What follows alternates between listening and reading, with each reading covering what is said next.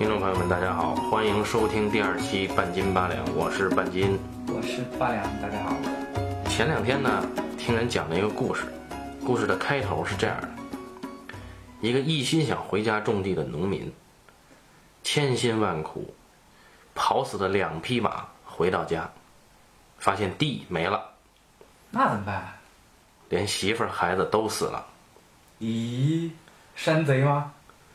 故事的后来怎么发展呢？我相信八两你应该听过这个故事，你往下继续。我没听过这个故事啊，我是捧哏的。好吧，后来呢？对啊，后来怎么了？后来呢？这个人呢，遇到了一个小孩儿，和他的儿子很像。这个小孩儿声称自己被人追杀，于是这个主人公呢，这个一心想种地的农民呢，抛弃了自己已经被烧掉的荒地，带着小孩儿一路往东跑。他们跑到了一个地方，这个地方在汉朝叫做雁门关。请问他们原本在哪儿？他们原本的地方呢，是在今天被称为罗马这样一个城市。从罗马跑到了雁门关，一路上，对，一路上收服了很多的属下。到了雁门关以后，他们遇到了一个人，这个人声称自己是把守雁门关的，他叫筷子兄弟吗？有筷子兄和筷子弟，但是真正把守雁门关的是霍安。是一个叫做霍安的男人。对，听众朋友们是不是有一种穿越的感觉？没错，我们其实讲的是两个故事合体的。这个故事前半部的故事呢，叫《决斗士》，两千年雷德利·斯科特拍摄的，由罗素·克劳主演的史诗大片《决斗士》。这个故事的后半部分是今年春节的最热的影片，叫做《天降雄狮》，是由李仁港导演、成龙主演的。当然还有筷子兄弟的精彩演出。那么今天的话题呢，我们来讲一讲从《决斗士》到《天降雄狮》烂片是怎么形成的。八两，你有没有看过《决斗士》这个影片呢？我应该是看过的。那么《决斗士》这个影片给你最深刻的印象是什么呢？当然是皇帝下场和那个哥们儿去决斗啊。哎，关于这个段落，我听到过很多网友有可爱的问题提出来：为什么皇帝不下令直接处死马西穆斯，而是一定要自己下场跟马西穆斯单挑？结果最后被马西穆斯捅死，为什么会是这样的故事？他当时我看的时候，我也在想，为什么皇帝他自己一定要下去呢？是吧？好，巴兰，你怎么解释这个问题呢？我就是解释不了啊。我在网上看到了一种解释，他认为皇帝也是要找刺激的，下场是很刺激的，这个刺激促使他铤而走险，这种出风头的欲望在民众眼前受到呐喊、欢呼、崇拜的这个欲望，促使他下场去和一个决斗士去去拼，最后却死掉了！这种解释，我相信看过决斗士的朋友们可能都会有这个疑问。而我个人并不认同这种解释啊，但是我还是要承认，提出这种问题的人是很可爱的。因为你想啊，这就是这皇帝简直就是中二病啊，你知道吗？对他绝对就是中二。你说那个马西穆斯多强啊，他砍死多少人，对吧？而且人家是在战场上一次一次打过来的，这个人肯定很厉害，对不对？我一皇帝，我养尊处优，我天天过得好好的，我我又没有每天去锻炼身体，我又没有每天去打架，我肯定搞不定他。我为什么还要犯中二，然后满腔热血冲上去跟他打架了？哎，实际上这个莱德利·斯科特呢，还是影片前十分钟的时候插入了一组镜头，就是清晨军营中，皇帝光着上身和一群光着上身的小伙子，他们抱在一起干什么呢？啊，实际上是在锻炼。皇帝一个人击退了一群陪练，以此来说明皇帝本人呢是一个热爱格斗的人。啊，但是只凭这一点能不能解释他一定要下决斗场去和马西穆斯这个天神一般的人物决斗呢？这个是不能解释的。我觉得还有另外一个地方我们要提出来，呃，这个去年年底到今年年初有部大片，就是《武媚娘传奇》，我只看了它的第一集，但它第一集当中就有一个令我印象非常深刻的部分，就是李世民他自己下去，一个人打他四个儿子，这不就是跟啊？难道这个世界上所有的皇帝都有这个爱好，对吧？啊，就是，但是那是建立在什么情况下呢？内是建立在跟他对打那些小弟知道啊，虽然我们是群殴，但是我们不能打赢皇帝，我们得输，对吧？大家心知肚明得输，所以皇帝才去跟他们打。皇帝也知道他们一定会输，但问题是这个马西莫斯跟皇帝这俩人死仇，皇帝心里肯定知道这哥们儿肯定不会跟我配合演戏。问题就在这儿，这个就是我们今天为什么要拿《决斗士》和《天降雄狮》做比较的原因之一。它的核心议题是荣誉和合法性。那么，为什么这个中二皇帝罗马的 Caesar 他一定要下场和曾经的罗马大将军百战不败的天神般的将军马西穆斯去决斗呢？原因是荣誉感。这个荣誉感是罗马帝国成立以来赋予整个欧洲的。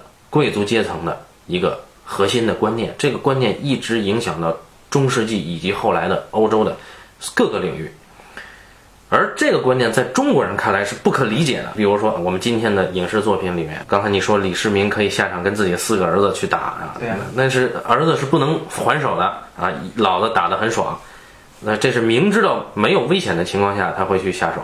天降雄狮讲的什么故事呢？我呢看过一遍之后没有明白，后来又仔细的看了一遍，还是没有明白。你认为讲的是什么？半两？我觉得吧，这个故事啊是一个致敬霍比特人的故事。在之前，就是这个影片有一百二十分钟，对吧？嗯。在一百分钟的时候，我都没有看明白这个故事讲什么。到了第一百零一分钟之后，这个罗马皇帝在被。呃，那个西域的好几支不同部落的军队围攻的时候，我突然想起一个“五军之战” 这几个字儿出来，我就明白了，原来这部影片是一部向《霍比特人三：五军之战》致敬的影片。好，这部影片，这部影片如果是这么理解的话，我可能会懂一些。这部影片每到关键时刻都要由这个主角霍安，也就是成龙大哥扮演的这个角色，他会说啊，我们要和平，也包括他继承了霍去病将军的遗志啊。霍去病是由冯绍峰扮演的，后来霍去病去草原了，放狼，对，去放狼，有了狼图腾。关键是和平要怎么样用故事来讲出来呢？我们。这个天降雄狮表现的非常牵强，啊，他没有提出如果不和平，这个世界是什么样的。相反，决斗士呢，在一开始就直接展现了战争的残酷。当罗马帝国征服了最后一个野蛮部落的时候，百战百胜的将军马西穆斯，他没有参加庆功宴，而是去了伤兵营。那个血肉模糊的场面，让观众认同了马西穆斯。自己的爱好和平的这样一个观念，但是没有一句话是直接通过对白讲出来的。说我们要和平，我们要保卫家园，我们要各种族融合相处，不是像天降雄狮这用嘴说出来的如此的无力啊。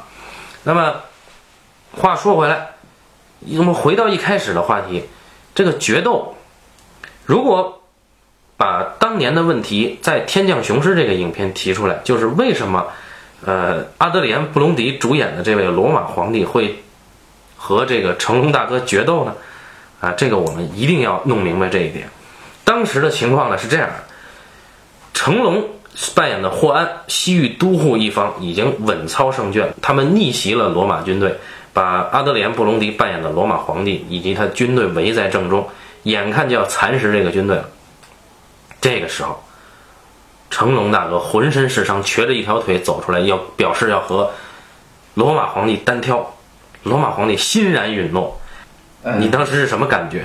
我当时的感觉就是，呃，阿德里安·布洛迪他已经是先签好了合同，说，嗯，如果我要演这部影片的话，我一定要跟成龙打一场，不然的话我不演。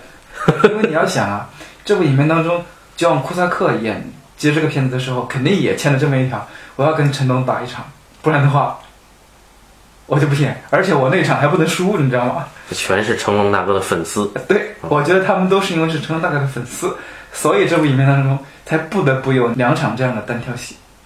成龙分别跟一位罗马将军和一位罗马皇帝单挑。我们之前提出这个问题，之所以会问为什么会有这种单挑，无非是因为我们以自己的立场和今天生活的视角去。度量故事中的人物的心态和立场，为什么当成龙已经稳操胜券的时候，一定要阿德里安单挑？其实最简单的解答是他要报仇啊，一定要亲手报仇。但是呢，成龙大哥咣的一声，一定要跟阿德里安·布隆迪单挑的时候，我就知道这个片子完了，因为他们本来呢是要讲一个复仇的故事啊，讲一个给朋友复仇啊，结果现在变成了什么呢？变成了，哎，又掺杂进了很多国家呀、民族之间的决战。那么你用复仇去代替国家与民族之间的决战，这是不合道理的啊！这就是把本来挺大的一个议题做的比较小，很个人化。那么观众呢，能理解吗？我个人觉得我是不理解的啊。我们看这个角斗士马西穆斯，他其实是罗马共和国的合法继承者。那么他呢，一路复仇，终于杀到了罗马斗兽场啊！他向皇帝挑战，因为皇帝是篡位者，而这个时候复仇和这个合法性的捍卫，实际上变成了一件事儿，就是说我既要复仇，啊报我的家仇，同时我也要取得我的合法性。更高一个层次是，我要通过讨伐你，把先帝他想要恢复罗马共和国的这个遗愿，在这里一次性的全部解决掉。那么这个呢，就等于是把三个动机合成了一个，所以这个复仇和这个决斗，它就有看头。而接受这个决斗的人，他一定是高贵的，即使他是十恶不赦的一个反派啊，即使他是一个小人，但是他能够接受这个决斗，证明他有尊严，证明他有这个荣誉感。所以这部影片本身在这样一个高的基调上，而《天降雄狮》。讲来讲去，最后我们发现，实际上是把高的东西越做越低，越做越低，最后把国仇简简单单的等同于给朋友复仇，这是成龙电影一贯的问题。又严肃了哈，咱能不这么批评段大哥吗？首先吧，我们得就是沟通一下，就是说，在《天降雄狮》这部影片当中，你印象最深刻的到底是哪个角色？最令人印象深刻的是哪个角色？我喜欢射箭的那个小姑娘，也就是一直追成龙的那个匈奴女子，是吧？她不能说匈奴的，哦，我们应该从这儿开始说起。我们先数，大家知道这个《天降雄狮》里面这几个民族到底都是怎么回事吗？为什么大家都觉得这些民族听起来怪怪的？好，我现在要告诉你，事实上没有什么匈安族。有匈奴，然后为什么我们改了名字呢？因为我们国家有个部门叫做民委，民委对，所以电影当中你出现任何一个少数民族，只要是真实存在的，你都要通过民族委员会。好，现在是高能预警啊！啊，从现在开始是高能预警，要通过民族民要通过民委的审查，所以我们会听到。那么多怪怪的民族，他们都是原本的西域三十六族里面改了个名字。就是说，如果他们还现存于世，或者说在中国历史上留下了很重要的位置的民族，通通名字都在改。对，这个叫做冷月的姑娘呢，实际上她的穿着品味我是很欣赏的啊，在在那个年代呢，已经穿成了修身的皮草啊。而且呢，她的身材确实一级棒，但是成龙呢就是不为所动。这个姑娘呢又不管你喜欢不喜欢我，我一定要喜欢你，而且我还要跟你死在一起。我就喜欢这样的姑娘。巴然，你印象最深的是什么呢？我印象最深的是焦·库萨克饰演的罗马将军 Lucius。对，Lucius。为什么这么多罗马故事里面的人物全叫 Lucius？可能这几个字儿比较好认吧。好吧。嗯，我是这么觉得的，就是。呃，一部电影当中，呃，人物的命运其实是最牵动观众的地方。如果说角斗士当中的马克穆斯是吧？马西穆斯，马西穆斯啊，马西穆斯，因为他个人的命运，他的个人的命运是他个人的小家和整个帝国这个之间，把他紧紧捆在一起，他的命运嗯是观众一直跟的焦点，而。天降雄狮当中，当 Lucius 第一次出现，大家其实就已经被他勾跑了。为什么？因为他的命运比其他所有人的人的命运都更加牵动大家，因为他的命运是更加的无望和更加的曲折。嗯他是本身是背着一个强烈的目的、欲望、动机而出现的，他是带着戏进来的。相反，我们的霍安先生 “dong” 的一声出现之后，事实上从头到尾，我们意识到他没有什么真正的风险。这就是我为什么看不懂这个故事的原因。对，就我不知道霍安他要干嘛。对呀、我们很清楚知道 Lucius 他想干什么，他的困难是什么，他应该如何去面对，他会有什么样的结局，我们都很清楚。当我们看到他一步步走向自己的结局，他没有办法挣脱的时候，我们意识到，哦，这是一个典型的悲剧人物，对吧？对，这是一个典型的悲剧人物，我们为他的命运而感到纠结，我们会去考虑他，会去认同他，因为他的目的这些东，他他的这些目的是我们所有人都能够接受的，我们都能够理解的东西，对吧？好，这样大家就很能够理解他，很能明白他。而相反，这位 “dong” 的一声霍安先生呢，大家也不知道他想干嘛，他整天说：“哎呀，我要维护和平，哎我要继承我要冯绍峰的遗志。对，我要继承霍去病将军的遗志，我要爱与和平，我要让西域三十六族人民都在跟我在一起。那么看上去他的目的好像也很明确，但是在这个目的之下，他没有遇到过危险。为什么？因为西域三十六族都很认同他，你知道吗？对，在他这个目的之下，他没有遇到过困难。如果他的目的是维护爱与和平，那很好啊，因为三十六族包括后面的筷子哥、筷子弟，都很认同他这个三十六族和平，他不会因为他的目的而产生什么风险。更不用提后来阿德里安过来是帮了他的忙啊。更重要的还有一点就是，他维护西域三十六族和平本身就是他的使命。就是说，一般来说，我们说人物的个人动机和你的社会动机应该有冲突，他才会有意思，对吧？对，比如说马西姆斯就想回家种地，对，但他哎因为是将军，所以他之间有冲突，对吧？对对对人家要他继承罗马帝国，而他想回来种地，个人的目的和戏剧的目的是相违背的，对吧？这才有张力。那我们霍安先生，他这个个人的目的是维护和平，大家给他的目的也是维护和平，他没有冲突，他很爽。他很爽，他干得很快乐，是吧？所以我们看他一会儿唱唱歌啊，这个一会儿维护和平啊一，会儿玩个盾牌呀、一会儿这个搞搞这个搞搞那个，他就是一个讲汉朝公务员的主旋律电影，就是讲这个县委书记如何带大家脱颖而出。好，既然八两你提到了这个古古代公务员的问题，我就一直对天降雄狮有一个疑问。他在这里边讲到了中国的一个反派啊，就是这个霍安的兄弟，他那个兄弟殷破一直跟着霍安，但是为什么阴破会反叛呢？我们后来知道哦，原来阴破跟这个阿德里安·布隆迪演的这个罗马的帝王之间有一个承诺，就是我放开雁门关，你就能让我做新的西西域的太守。这里我有一个疑问，就是中国的公务员体制和罗马的公务员体制，它其实不是一个体制。为什么你要做太守？这个中国的关系是需要罗马皇帝来支持的呢？八两，你怎么看这个问题呢？我觉得这应该是编剧抽风了吧？对，我觉得这个李仁港老师，呃，可能是需要解解答一下。说到这个官衔，其实霍安为什么能够成为西域都护，这是很可疑的。稀里糊涂的这个人就当了，就继承了霍去病将军的这个位子啊，他就成了都护。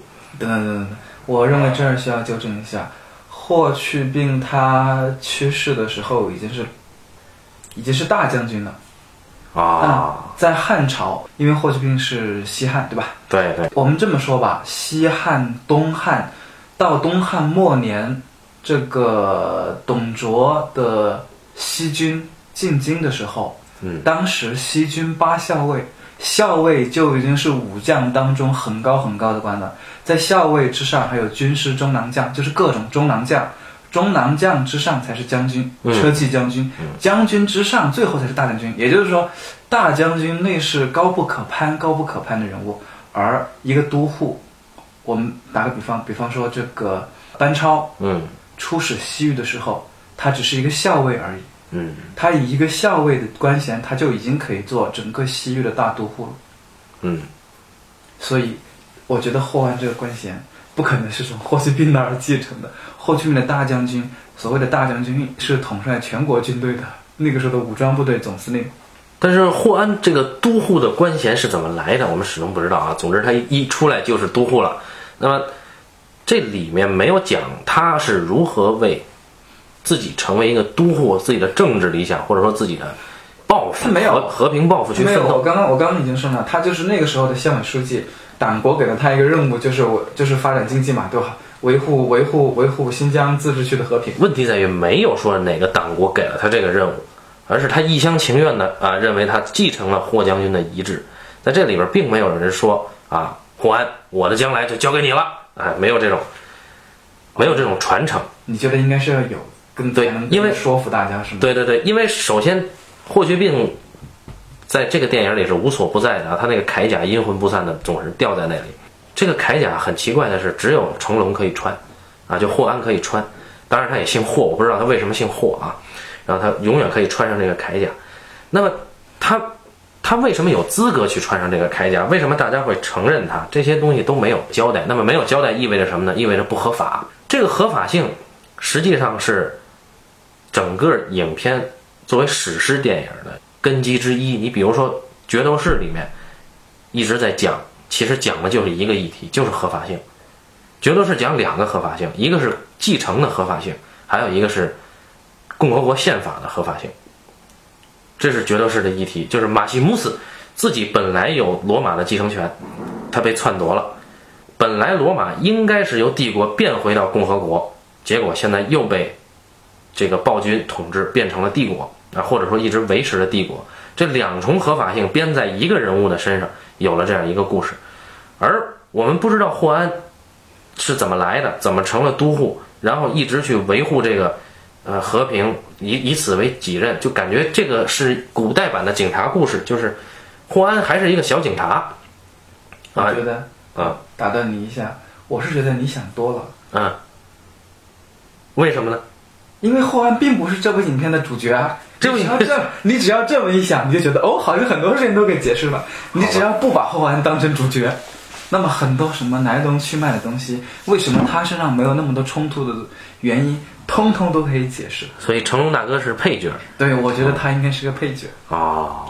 真正的主角，我们可以还是选择罗马将军比较合适吧？哦，Lucius，对对哦对，正好是，反正他正好是从罗马一路跑过来嘛。但是如果 Lucius 做主角，就不符合《天降雄狮》作为贺岁片的，因为悲剧这么沉重，你找 Lucius 作为一个主角就成了悲剧嘛。但是成龙大哥对吧，一脸喜感，那所以这个不重要啊，就是在路线的这个主角死了之后，这个霍安再演上半个多小时的戏，也也挺好啊。哦，百姓观众还是可以认同的。对，啊其实这个戏啊，其实我觉得是一个挺高级的戏，哦，就是他偷偷的把他的第一，就是他真正的主角，他真正想表达的意思藏起来，哦。这之前就把它讲完了，然后包装在一个呃贺岁片的这个外表之下。哦，这么说，李仁港导演还真是鬼才导演。我认为他还是藏了不少私货在里面的，哦，他还是有很多想表现的东西在里面的，失敬失敬。对吧？那其实说回来，就是《天降雄狮》呢，获得了今年春节很高的票房啊，六亿左右，不到六亿，对吧？那么相应的，《决斗士》呢是获得了第七十三届的奥斯卡最佳影片奖。你说为什么呢？你是想问，呃，为什么一个英国导演导的一个罗马的史诗片，获得了美国的最佳影片奖？我觉得也不奇怪呀。李仁港导演是香港地区的一个导演，他拍了一部纯中国的片子，找了一帮外国演员，然后最后也拿到了贺岁片的冠军啊。对，你用一个很奇怪的逻辑去证明了那个很奇怪的逻辑，是吧？我的意思就是说，这个东西它本身不存在逻辑的。嗯。我认为它我本身我是觉得有逻辑的。这个逻辑是这样：英国导演雷德利·斯科特呢，他讲了一个彻头彻尾的美国中产阶级的故事。罗素·克劳演的这个马西姆斯啊，他是有家有业的人，他家里有庄园，有农民给他种地，他自己也有的时候一起去收啊，有妻有子，有家有室，还有田有地，在美国就是中产阶级了。那么这样一个人呢，在国家有难的时候，响应国家号召，带兵出征，百战百胜，取得了荣誉。但是，他真正心里想的是自己家里一亩三分地，哎，如何维护这个家庭，啊，维护这个伦理道德，这是马西莫斯自己心里的理想。